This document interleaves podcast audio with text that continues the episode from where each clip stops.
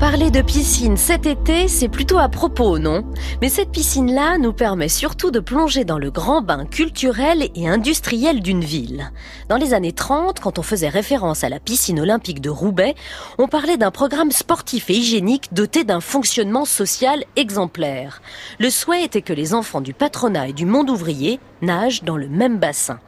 Aujourd'hui, plus de plongeon, on visite le musée d'art et d'industrie, développé sur l'idée de construire un musée solidaire en respectant l'âme du lieu et l'accueil du plus grand nombre.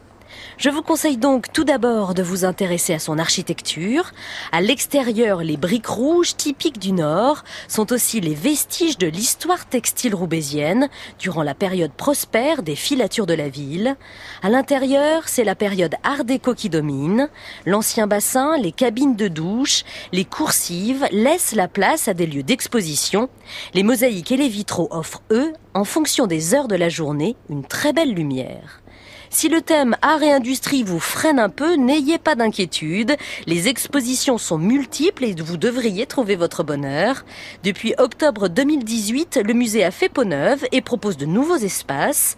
Cet été, par exemple, c'est l'exposition du peintre naturaliste Jules Adler qui est à l'honneur. Un artiste à découvrir ou à redécouvrir. Une exposition qui fait écho aux sections du musée consacrées aux travailleurs et à la gloire du travail. La dimension sociale et humaine est toujours en filigrane dans ce musée. Jules Adler, peindre sous la Troisième République, c'est jusqu'à fin septembre à la piscine. Le site propose aussi de nombreux ateliers en direction des familles. Vous trouverez des week-ends et des dimanches découvertes avec des séances d'animation pour les enfants de 4 à 12 ans autour d'une œuvre. Renseignez-vous directement au musée en fonction des places disponibles. Et toujours pour rendre les visites plus ludiques pour le jeune public, munissez-vous de tablettes tactiles proposées.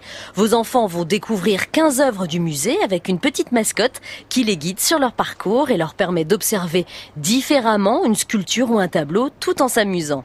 Laissez-les aussi ouvrir les bancs de certaines salles du parcours Beaux-Arts. Ils y trouveront différents jeux, une façon d'appréhender différemment la visite d'un musée. L'idée est vraiment de vous balader à votre guise et à votre rythme. Si vous voulez faire une petite pause gourmande, c'est aussi possible. La piscine est vraiment devenue un endroit incontournable à Roubaix.